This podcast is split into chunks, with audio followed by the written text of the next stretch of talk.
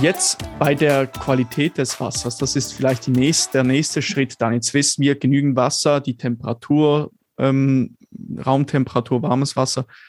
Ähm, wie sieht es mit dem Leitungswasser aus? Wasser aus PET-Flaschen oder Filtersystem? Was würdest du dort empfehlen und wo sollte man aufpassen? Es ist immer sehr, also ich habe letztendlich dann nach einigen ja, Suchen und Jahren und Finden mir ein Wassersystem geholt. Aber warum? Und zwar, ähm, es heißt ja immer, unser Leitungswasser ist das bestkontrollierte äh, Objekt sozusagen äh, bei uns. Es stimmt schon auf der anderen Seite. Nur, du kannst nur das finden, was du suchst.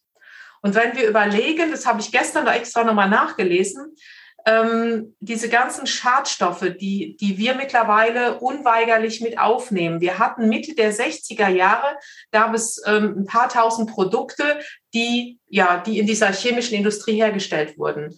Und der aktuelle Stand ist, dass es mittlerweile 140.000 Produkte der chemischen Industrie auf dem Markt gibt. Und mit diesen ganzen chemischen Produkten stell dir einen großen Lebensmittelmarkt vor. Da sind bestimmt 90 Prozent der Dinge braucht kein Mensch, weil es einfach nur chemische Produkte sind mit Zusatzstoffen. Und letztendlich, wenn wir das essen, geht das ja in die Umwelt. Es wird ausgeschieden, es geht in die Kläranlagen. Und irgendwo, es wird ja nicht alles rausgefiltert. Du kannst nur das rausfiltern, von dem du weißt, dass es vorhanden ist. Und ähm, wie sagte mal ein ein Professor, den ich mal auf einem Vortrag gehört hat, wenn du günstig an Hormone, Antibiotika und alles rankommen willst, trink einfach Leitungswasser. Ich war geschockt von diesem Satz, aber er stimmt.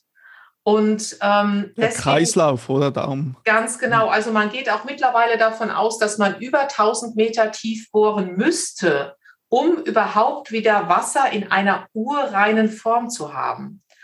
Und ähm, das Ganze macht schon nachdenklich. Ähm, auch wenn ich Menschen habe, die viel Leitungswasser trinken, die sagen, boah, ich kaufe mir kein Wasser, ich trinke Leitungswasser. Der Hormongehalt in ihrem Blut, egal ob es ein Östrogen ist oder Progesteron, die Hormongehälter sind, die, die, da fragst du dich, wo kommen, wo kommen diese Hormone her? Äh, obwohl die keine Zufuhr betreiben. Und deswegen ist mein, also Leitungswasser, nein, ähm, wenn abkochen, also trinkst du, ne, versuchst nee, du zu meiden. Den, ja. ja. ich versuche mhm. es zu meiden, ganz klar. Ähm, PET-Flaschen, da sind wir auch wieder schon alleine bei dem Wort PET. Kunststoffe, die gehen natürlich auch in dieses Wasser über.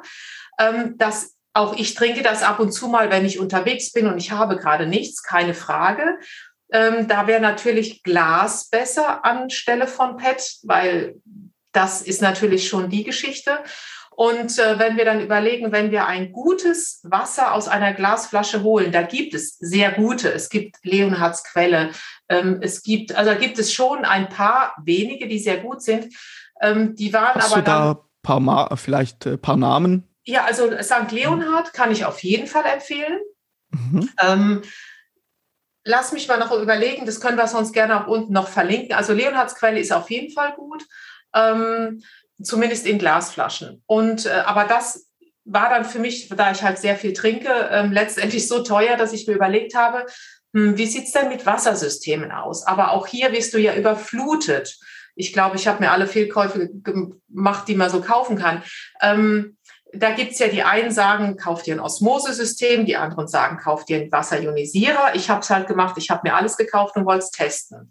Und deswegen ist zum Beispiel bei, bei Umkehrosmose für mich persönlich ein ganz klares Nein, weil das ein totes Wasser ist. Das ist Wasser, was super ist für eine Autobatterie. Top. Aber nicht für einen Menschen.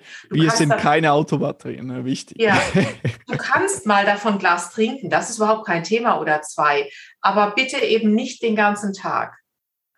Und ähm, meine Kriterien für ein gutes Wassersystem, egal woher, waren dann, es sollte einen sehr guten Filter enthalten, damit eben diese Nitrate, Nitrite, Hormone, Antibiotika rausgefiltert werden. Dann wollte ich es eben in einem basischen Bereich trinken, Wasser, was ich auch gut verstoffwechseln kann. Ähm, das waren meine zwei Hauptkriterien, die ich dann auch letztendlich gefunden habe. Wir, das, wir können ja nachher unten mal verlinken, was es, was es für eins, eins ist, dieses ionisierte Wasser, weil auch da gibt es hunderte oder zig, die man nehmen kann. Und was mein allerletzter ähm, ja, wie soll ich sagen, mein Wassererlebnis war. Also ich finde, man muss diesen, man muss es mal erleben, Wasser zu trinken, was wirklich in die Zelle reingeht. Es, es ist wirklich ein Erlebnis. Also stell dir mehrere Gläser hin und, und, und fühle das mal. Das hört sich jetzt ein bisschen komisch an, aber man kann sich so vorstellen, dieses normale Wasser aus Flaschen oder Leitungswasser, wenn du das trinkst, das hat ähm, Wasser hat sogenannte Cluster, also ich sage mal ganz viele Moleküle, aus denen ein, ein, ein Wassermolekül zusammengebaut ähm, ist. Und wenn ich jetzt sage, ich habe ein Wasser mit ganz vielen von diesen Molekülen, das ist so, als wenn ich mit zehn Leuten versuchen möchte, durch eine Tür zu gehen. Da komme ich nicht durch.